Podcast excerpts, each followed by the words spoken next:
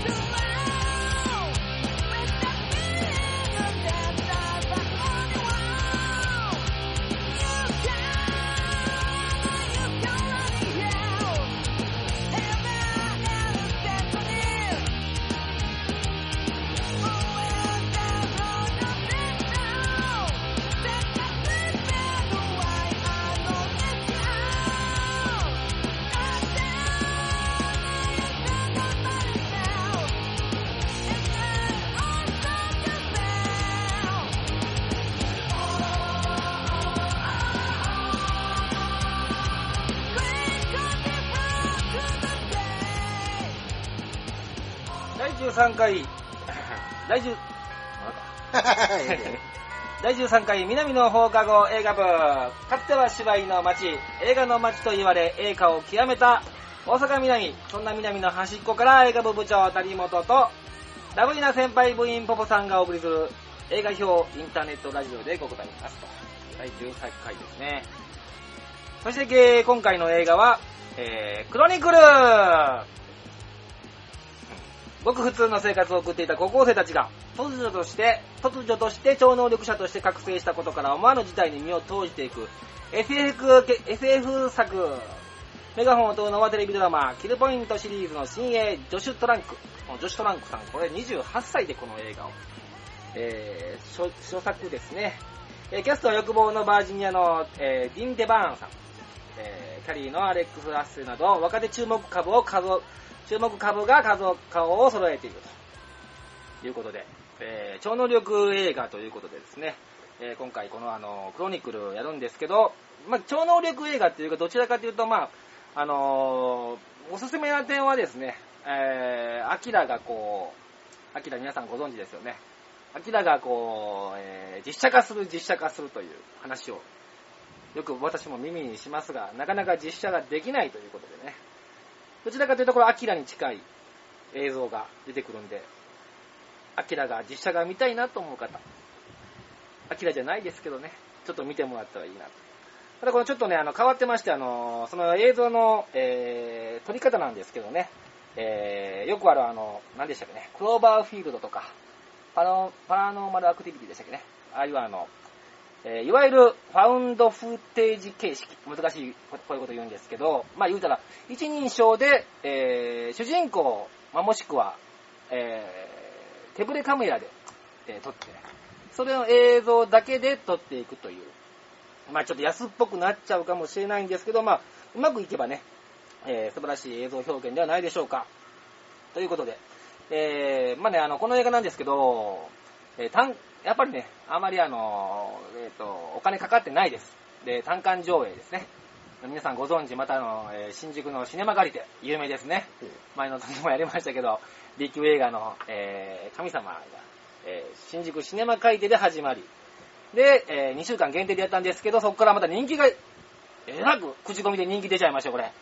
もう大阪、名古屋、あちこちでするようになって、外国でもそういう風に口コミで広まって、えーとんでもない映画だということで人気が広まった映画ですね。まあ、いわゆるその、何ですかね、えー何億円も興行収、えー興行を出すために使うあの、ドロップバスタームービーですか。宣伝費に何億ドルかけて、瞬間的にこうあの、えー1位にするという、あの、まあ、ハリウッドがよくあるパターンですよね。そういうドロップバスタームービーとまた違う、こういうのやっぱ大好きです私は。ということで、えー今から始まりますので、えー皆様、えーご鑑賞後にお会いしましょう。ただいま映画鑑賞中。谷本部長は一気に君。いや、調子乗り。はい、皆さん見ていただけましたでしょうか？えー、ここからはね、えー、ポポさんとネタバレしますので、ポポさんよろしくお願いします。よろしくお願いします。はーい。どうでしょうか、これ。やっぱりね、はいはいはいこういう、はいまあ、口コミで広まっていく映画はい、ね。なんかもう一つね、えっ、と、キックアスっていう映画もそうやったでしょ？ああ、そうですね。うんキックアスも B 級でしたね。ね、はいはいはいはいあの、そんなに花から期待されてたわけではなく、なくですね。うんはいはいはい。あの、口コミでどんどんどんどんブームになっていった作品でしょ？そうですね。で、まあ、はいはいはい2も作られ2ねなんやったら3もやろうかってなもんやんか。はいはいはい。だからクロエ、ロエロバって何でしたっけ？あの人クロエ・モレッツ。ツちゃん。ああ、うんもう引き出した映画ですよね。うんグレース・モレッツちゃんやな。グレース、もうむちゃくちゃやな。クロエ・グレース・モレッツ。グレース・モレッツでしたっけ？モレッツちゃんやなそうですね。うん、もう大好きやわはいはいはいね。あれもそうですね。だからはい、ちょっとやっぱり似てるやん。似てますね。なんかジェネレーション的にもさ、高校生が主役っていうね、はいはいはい。やっぱり似てるやん、そはいこもね。でこの、なんていうのかな、男同士でしか分かれへんおちょけ感ってあるやんか。前もこの映画で 散々言うたけど散々やってましたけど、散々やりましたけどね。だからそういう、うんおちょけ感みたいなものは、はいはいはいはい。が、超能力との相性がいいというかな。そうなんですよ。それは面白いわな。まあ言ったら学園超能力ものですからねうんうんうん。これは、まあまあ、あの、今で言えば、えーっと、フルにも入ってます、うんうんみんなエスパーだよ。うんえーそのシオンさんのうんうん学園、えーエスパー、うんえーお色気ムー。これね、僕ね、うん好きなんですよね。うんあの、昔あったあの、超能力学園 Z っていう、うん。うん。あの、映画ありまうん、したありましたね。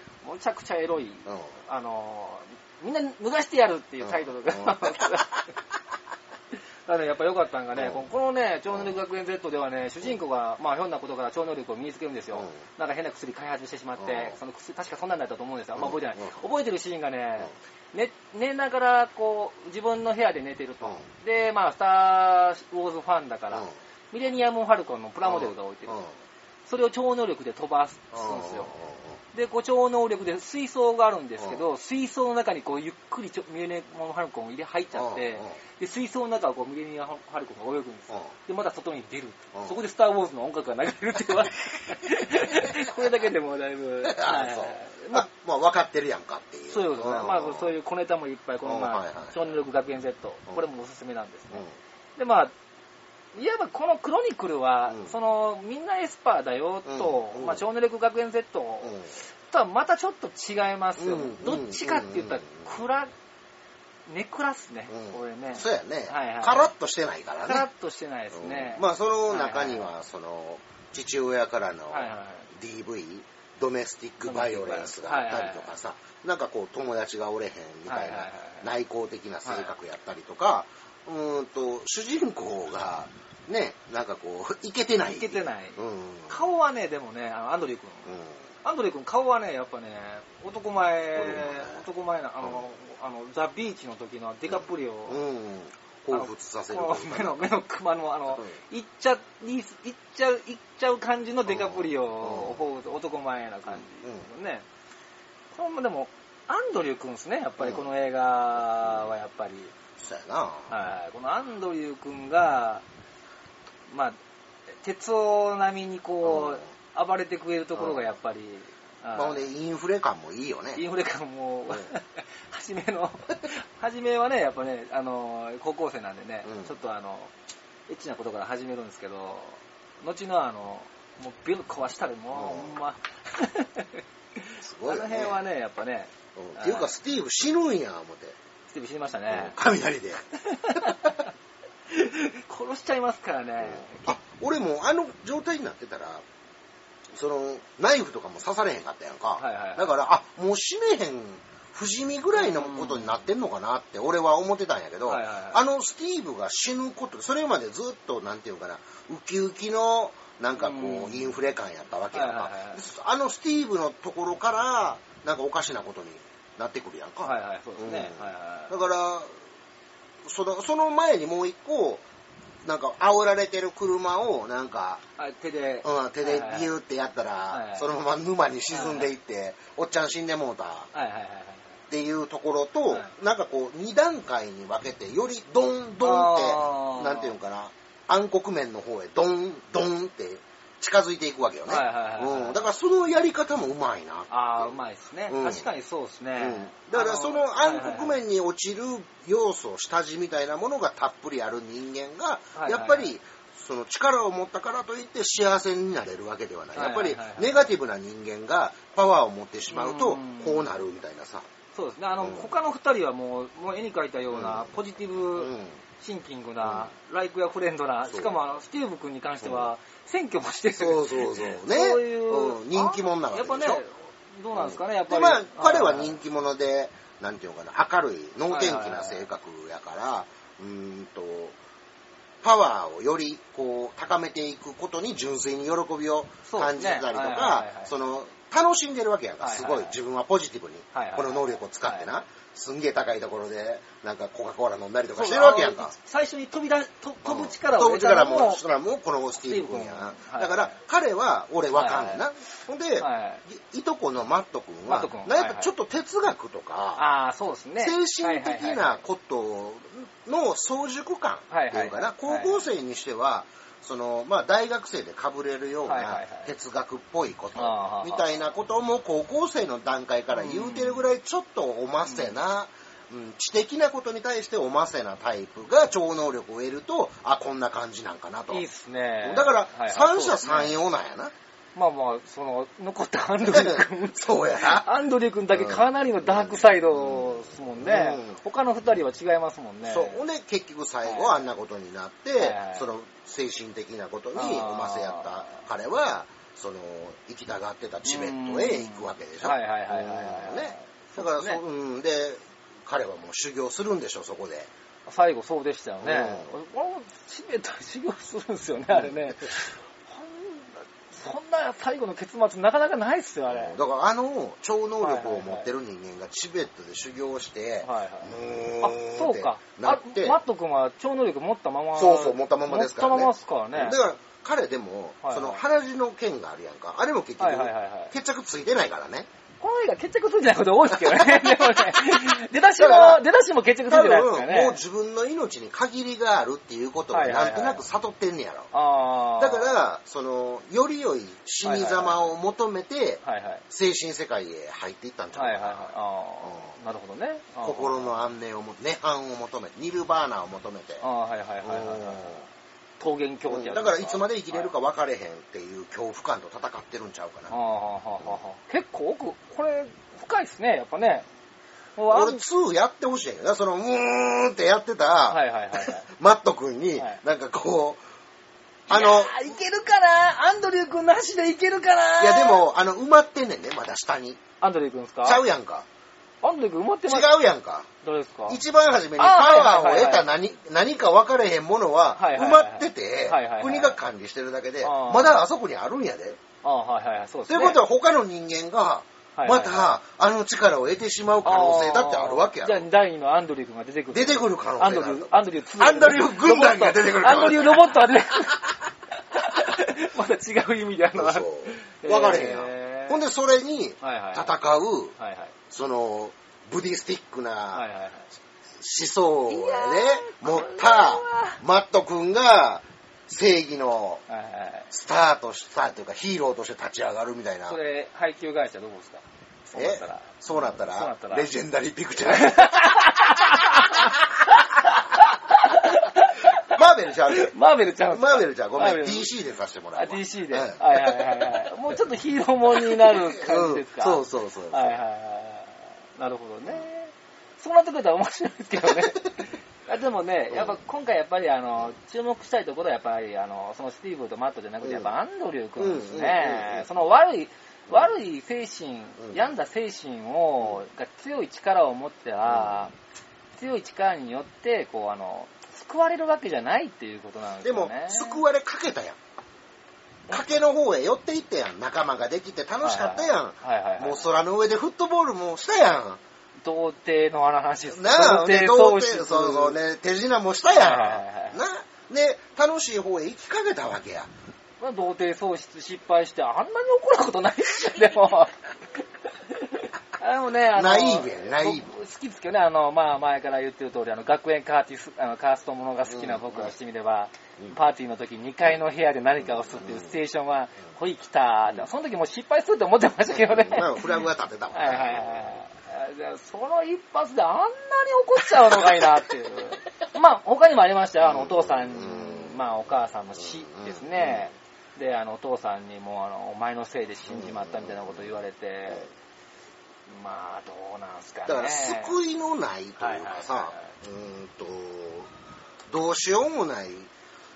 環境ってやっぱりあるやんか。うんはいはいで、子供の時って、それが世界の全てやと思ってしまうわけやんか。はいはいはいだからどうしてもああなるよね。うんそらな、あんな環境になったら。超能力持って大人になったらさ、はいはい全然違うところでやっていけるっていうのはい分かってきだすやんか。はいはいあ、なんや、自分の思ったとこちっちゃいな、みたいな。もっと大きいとこ出たらそんなこと関係ないやんけ、みたいなことってすぐ分かるんやけど、そこへたどり着くまでにこの力を得てしまうと、そらなんか、こんがられるわな。やっぱ学園と、うんあの、相性ええねん、やっぱり。相性が。相性がええんや。中二病の時にそんな力得てまうみたいなことってさ、はいそら暗黒面に落ちるって。スティーブとマットはね、鼻っぺバズーカーのはいはい。鼻っぺなんか、はいはいものすごい彼ははい理性的やし、はいはいなんていうのかな、強い意志を持ってた。で、はいはいはいだって人差し指チンコなんねんで。で、そのチンコになった指をはいはい、ぴょって好きな、っていうか、どんな女の子にでも、ぷってそれ向けたら、はいはいその女の子が向こうから飛びかかってくる勢いでセックスさせてくれんねんで。ものすごいですね、それ。そんな力を持ってんねんで。はいはい。それじゃあこれアンドリュー君も、もっとあの純粋に力を磨いていったら、だからもっと女を楽しませる女性をとデートとかを楽しく演出するような超能力とかを身につけるように友達も持っていったらよかって。ああ、3人がねうん、力を合わせてそういう風に持ってたらよかったかもしれないですね。だからあともう一息でアンドリュー君は能力を得たことで救われた側に行けたのに。でも結末はまあどうしようもない。形ではいに、まあ、なってしまったっていうことやな。うん、だから監督、うん、はいこれ俺処女作で、あのこういうバッドエンドというかさ、うん、と、なんと言うたらいいかわからん。こういうエンドの仕方を持ってきたのっていうのは、あ割と勇気のある、うん、映像もね、あの、うん。僕一番ね、やっぱりちょっとあの、いや、これ嫌やなっていう映画、雲、雲かなんか虫をね、あの、引きちぎるシーン、あの、もう、コッパみじんにあのうん。力で。あの、両足をこう全部引っ張って、うん。あのシーンはちょっとえぐいっすね。あの、人を殺すとかそう。いうんじゃなくて、あの、全く自分より力の弱いものをコッパみじんにする、その、そのアンドリュー君ってもうなんだこいつって。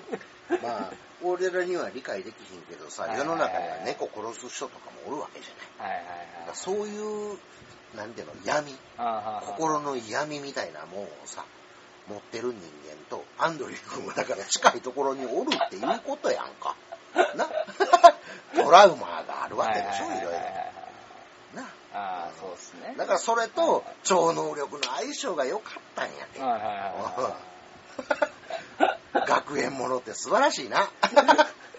しかもアンドリュー君はね、自分好きが半端ないですよね。うんまあそれはカメラカメラがもうで自分自まあうまいなと思うのはさ、はいはいこのファウンドフッテージっていうシステムはいはいはいでやってる限り、まあ手ぶれ感がひどかったりとか、はいはいはいはい。もうその手ぶれ感があることでファウンドフッテージやっていうことを忘れさせへんというか、はいはいはいはい。うんそのカメラで撮ってるうん。映像だけやから、そこにカメラを振ってくれへんかったら他の景色は見えへんわけやはいはい我々は。はいはいはい。で、相手、もうこのシーンで見せたいときは、相手もカメラ持ってる人間を使ったりとかで、そこをうまく編集することで、あブログ書いてる女の子そうそう、ブログ書いてる女の子もカメラ持ってるから、それでお互いの顔を、お互いのセリフを言ってるシーンでちゃんとうまくつなげたりっていうあ、整合性がちゃんと取れてるっていう。のクローバーフィールと、ドよりも、よりもやっぱりちょっと、うんクローバーフィールドのすごいなって思ったのはいはいはは、あの、うんとファウンドフッテージをするための、まあ、カメラと言われてるものの中で、はいはい。その前に撮ってるもの今撮ってるものじゃなくてその前に撮ってるものがちょいちょい挟まるわけや、挟まってましたね。あの時系列の使い方がうまいなって思う。あね。あれがもうあれが感一番すごかった、はいはい。あの映画のすごいところっていうのはね。あの時系列の使い方がすごいってなったわけはいやんか、はいはいはい。ね、で今回は俺そのカメラのこのやり方ね。こういう一人称視点で撮るやつは、うん途中から超能力を使って自分で自分を撮れるようにしたりとか、あ、うまいですね。ね。だから超能力で動かしてるっていうことやから、カメラワークが急にスムースになるわけ、だから後半もっとそのフファウンドフッテージっていうことで得たかった臨場感とか、うん、と友達感とか、うん。えーっと人間臭さみたいなものが出やすいものから、うん。カメラをスムースに動かしてもおかしくない状況を無理なく作ってるっていうところがすごいのよね。で、スムースに動かすことによって、そういう臨場感や土臭いものからうん。ちょっと解き放たれて、もっとその戦闘シーンの激しさとか、そっち側を見せたいから、うん。より、うんとカメラワークがスイスイしててもあ、のカメラワーク、あれ良かったっす。ね。ちょっと、うん。あのー、そのあの最後あのー、マットと、うえーアンドリュー君、うん。僕たちアンドリュー僕らのアンドリュー君が戦うシーンとか早すぎて、うん。カメラがこう、うん。その終えてない。置いてないっていう、うん。うんわざとそうするみたいな、うん。うん。ああいうところとかもすごいそうでしょ。だからあのどういう目線から見てるかっていうことうん。を序盤と後半で変えてるのね。だから見せたいことが変わってる。からその見せたいことが変わっていくのと超能力がどんどん強くなっていくことがリンクしてるっていう、うん。カメラワークが超能力とやっぱり比例して変わってくるんやな、だからそういうところもちょっとこの映画の面白いところなんちゃうかなって思こう、れ結構発明ですよね、うん。ままたこれ誰かが真似し誰かがやってもこれ真似になりますからね、うんだからファウンドフだから可能まあまあ、うん。ファウンドフッテージまああの何回も使ってますけど、まあ、手ぶれ、うん。これ結構やってる監督さん多いですけど、うん。あのまあイノベーション的なことをしたのはだからクローバーフィールドの監督とこの監督がうん。俺はこのやり方ではちょっと群を抜いてうん。新しい何かをそうん作ったんちゃうかなって思う正直まだからままたなんか新しいはいはいこのやり方でこのお前らが今までやってなかった俺やり方見つけたぞってやつが出てきたら多分またやると思うそれにないのに。あの 勝負挑んでくるやつたまにおるやんもうか。ビーク映画でワンサとありますね。もう見ててしんどいわよっていう。ただしん、いや、もうお金かからんからいいのはわかるけどさ、見ててしんどいわよっていうの。なでも、それ言われたら今回のやつは、まあ、ポポさんが言う通り、うん。まあ、あの、新しい試みでやってるから、まあ、うん。あの、俺は、うん映画の質がすごい高い。あー期待できますか、この監督さん、やっぱり。うんうんあー俺はすごい期待してる。女子、女子なんでしたっけね。あの人ですね。うえー、女子トランクさん。だから28歳ってことは、全然若いですよね。んだから、大きいバシェットのさ、もう撮ったらどうなるんやろうなっていう。はいはいはい、んそうですよね。これから期待できる監督さんですよね。全くだって、もうこの欲望のバージニアとかなんか撮ってるって書いてあるんですけど、その、全然わかんない。聞いたこともないですよね、もちろんね。もちろん。今なんか撮ってないの、今は撮ってないみたいです。女子トランクさんっていう名前も初めて聞きますしね。あ、そう。じゃあこの後な以降は何も撮ってないん以や降は何も撮ってない。潔いですしね、あの、うあまあ、主人公のアンドリュー君にアキラを、うん。あの、アキラの鉄夫をイメージしてくださいって言って、あの、まあ、見せたらしいですけど、うん。そういうなんかこう、まあ、見たら、うん。オマージュも潔いし、そんなあの、古臭い監督さんのあの、いや、もうオリジナルじゃなきゃダメだみたいなのもないし、うんこれから多分どんどん上がっていく挑戦精神もありますからね。あの、アンドリュー君が、はい。ものすごい後半怖い顔になっていくやんあか。んな店来られたらたまんないっすよ。人殺しの顔やもんな。ねえ あれは、顔だけで、はいはい。なんていうんかな、男前で、色気があって、なおかつ顔怖いことができる役者さんって、そうらんと思うねやんか。ね特にアメリカの役者さんってみんなどっかちょっとアホやんか。はいはいはい。で、そのアホな部分が愛嬌で可愛くはいはいて、なんか男の人でもなんかこう、トム・クルーズもいつも口開けてなんかヘラヘラ笑ってるイメージやんか。笑顔しか ない。ななんかニヤニヤしてる。ニヤニヤ顔っすかまらあ、うついてるみたいなもんやんか。ニカって笑う。そうやろ。な、なんかそんな、ちょっと底抜け明るい感っていうのがやっぱハリウッドの男優陣にはあるんやけどさう、このアンドリュー君はちょっと、こう、そこにない、そうですね。あの、儚さみたいなものを持ってる人やなとは思うな。結構ここれからいい役者さんになると思う。ね。年取ってきたらどんどんどんどん、うん。今でも全然あのもう、オタクのあのなんなんすかあのチアガール腹立ちますよね。取らんといて。いて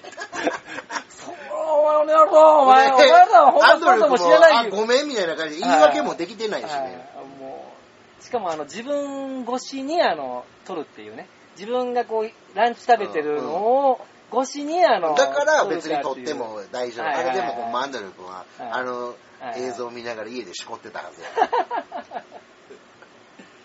アンドリュー君だけがいたずらしてなかったんですよね、うん。あの初めの全般のいたずらシーン、あれでもスティーブとうんマットでしたっけね、うん。マットでしたっけね、あうん。マットなんですよね、うん。アンドリュー君だけは黙々とただ、何もしてない、ただ一発あの車ひっくり返す、ん。あれからなんですよね、そうやね。あと雲殺しってうんいう事件と、なんか、根っこが腐ってますよね。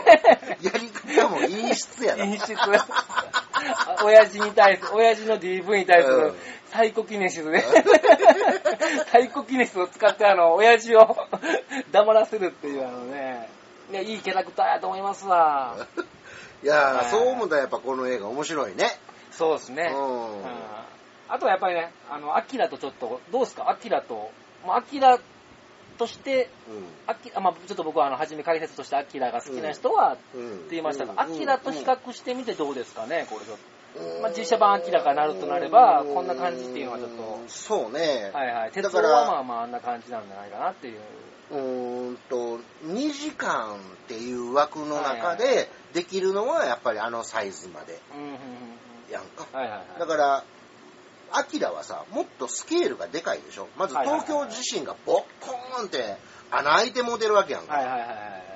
ね、スタートがもうそれぐらいの規模から始まってるから一高校生からのスタートじゃないから。金田の話じゃない。ですスタート自身の規模がもはいうその国レベルの話でスタートしてるから。だからちょっと比べにくいとは思うねんな。うん。だからあの監督は多分そのアキラっぽいそのものの中でその切り取って2時間っていう枠の中でその漫画みたいに長く続けれるんであればうん。そういう大きなうん。物語にどんどんしていけるんやろうけど、うん。まず切り取るにしてはまずスタートはここからっていう、うん。ちゃんとなんていうのかな地に足のついた ところからスタートしているっていう、うん、だから明らかんよりもスケールは小さい、小さいですね、うん。確かにね。うん。で、もうーんと X メンはもう全地球を守ってたりとかはいはいはいはい。するわけやんか。ああいうスケールじゃないものをわしらちょっと小さいあのバシェットで、はいはい。あのやらしてもらいますんでどうかよろしくぐらいの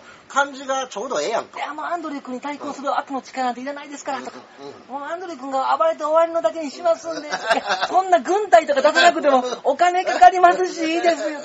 なそんな感じがするやろ。せ戦車とかも持ってるほかでございますっていう。っていう感じのあるアキラ。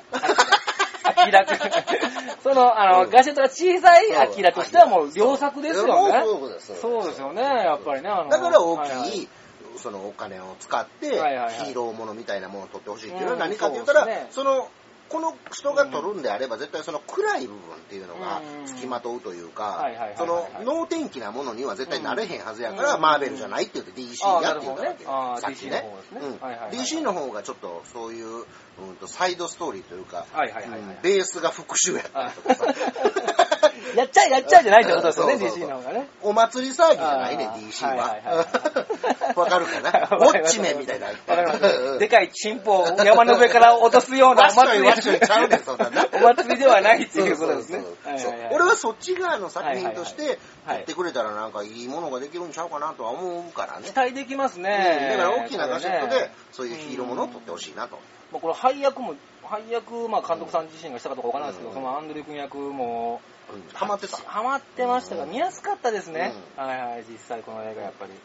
で、俺ね、こうん。れ、実はツタヤではいはい、えーっと、まだない時からこの映画のことは知ってて、はいはいはいはい。実は見たくて、はいはいはい。で、ツタヤでレンタル始まって、1週間レンタルなる前にもパッと借りて見たぐらい、はいはいはいはい。もう2泊3日でもいいから見たいみたいなさそれで借りて見たぐらい、実は期待してた映画やったのね。でうん。まあ、当然すぐ見てさ、ああ、こりゃいいわいと、思ってたんやけど、はいはいはいはい。まあ、たまたまその年は他にもいい映画がたくさんあって、俺の中でのなんかこう好き度みたいなのはあんまり上がれへんかったんやけど今回2回目見てよりなんか良さが分かった。より好きになったわはいはいはい、2回目見て。あはいはい、うん。僕も結構見ましたけどね、あの、うん。僕も、まあ、あの、見ようかなと思って見てなかったんですけど、まあ、今あ、回、今回初めて見た。今回初めて見た、うん。まあ、結構何回か見て、うん。やっぱりうまくできてますね。うん。そのポポさんが言った何かの事件があって、うん。急にこう、物語がうん。どんどんどんどん転がっていき、うん。転がっていくのと同時にどんどんどんどんダークサイドにはまっていき、うん。僕もポポさんもちょっと、ちょっと嫌だなっていうぐらいまで行っちゃう主人公ですよね。いや、いい映画っすよね。うん。これは本当にあの、ボーさんが言ったようにビッグガジェットでやってもらっうん。映画やったら、まあ、話あるでしょうね。うん。こんだけやったら話あるでしょうね、多分ね。あのーこれが俺本来の今のうん。現代においてのニューアメリカンシネマやと思うんかアメリカンシネマって何かって言ったら若者世代とうん。その上世代とのうん。まあ構想みたいなことがうん。あって必ず若者側が負けるのね。うん、なるほどね。うん。だからアンドリュー君はその大人世代にはやっぱり語れへんかったわけ。超能力を持ってしても最後死んでしまうわけやんっていうことを表してるっていうことが今の現代における、うん、うんうんアメリカンニュアメリカの、ーシネマ。ああ、なるほどね。今のアメリカ側が、ああ、そうだ。まあ、ちょっと、そうですね。うん今のアメリカの、だからイージーライダーもそうでしょ？うん、途中、そのはいはいはい若者ヒャッハーするんよあ。ーで、若者タイムが来んねんけど、はいはいはい結局は、ああ、なっちゃいましたなっちゃいました。はいはいはい若者はやられちゃうっていうかね。うん、だからそういう、そういううん今までのアメリカ映画の伝統みたいなのにちゃんと乗っかってうん、しかもこんな面白いものを作ってる。リアリアルにやってる、うん。あの保険うん。国民保険がないからあの、うん。お母さんの、うん。薬代薬が高いっていううん。アメリカのホワイトのな。リアルなとこやんか。そうですよね。というわけでちょっとタイムが鳴ったったんで、えーなっちゃっちゃんでなっちゃったっちゃったんで、うん。僕はの、まあ、今回のまあこの映画、うん。まあ面白いんですけど、まあ、ちょっとそういう深いところもちょっそと、うね。今の斉藤ポーさんが言った通り、ニューアメリカンの、えー今ですね、そういうところもちょっと見ながら、えー見てください、このはい。じゃあエンディングを。エンディングを。はい。えー、それではね、私ペンギン次回の映画ですね、これ僕さんと僕も、えー、と一応、あの、一緒にあその前に、はい。えー、とエンディング曲えー、と使わせてもらうね、はいことに先週から実はなりまして、ほうほうほう。えーと CD がはいはい。これ。え？なんすか？越野翔子ちゃん星野翔子ちゃん。はいはいはいはいはい。っていうね、うちのお店に来てくれる女の子はいはいはが、まあミュージシャンの女の子がまた、また可愛い子ちゃんじゃないですか。めちゃくちゃ可愛いんめちゃですよ。くちゃ可愛い子ちゃんじゃないですか。星野翔翔子さん。うんはいはいはいはい。めめちゃくちゃ可愛い子ちゃんが歌ってる、はいはいえーと前回ははい違う曲使ったんですけれども、ほうちやっぱりエンディングこのアルバムのアルバムっていうか、ね、あのシングル切ってるやつをも使おうと思って、はいはい空飛ぶペンギンのアコースティックバージョンっていうのを、えーと今回からエンディングテーマにさせていただきますんで、あらどうもありがとうございます。はい、ありがとうございます、星野翔子さん。はいはい。で、来週は、来週は、はい、そうですね、えー、シェフ。シェフシェフ、これ、アイアンマンの監督、ジョン・パブローさん、シェフですね。これを皆さん楽しみにして見た方もいっぱいいるんじゃないでしょうか。なんかね、俺の中では見たっていう人多いね。あー特に女性。はいはいはい、女性、多いですね。うん女性のお客さんが割と、ポポちゃん見たみたいな。はいはい見てないのみたいなことをよく言われるので、まあ俺も早く見ときたかドったの。キドキしながら見ますけどね、これ そうね。なんかいろいろあります。るのなんか俺一切何も情報入れてないから。僕はちょっといろんな話をだから俺見たって言われた時に、ごん。めんちょっと待ってって言って、はいはいもう映画の話はごめんやけど、せんといてって、はいはい俺もネタバレ一切あかん人やから、はいもう何も知らんままで見たいから、ピュアな私でいさせて。わかりました。じゃあこの映画、ピュア、僕も見てないんで、オッケー。この大ヒット作をピュアな二人で見ましょう。はいシェフ、いきますんで、よろしくお願いいたします。はい。はい、このインターネットラジオは私、谷本部長と、ポポでした。梅にウグイス松に移る南の町といえば映画がつきものでんがな。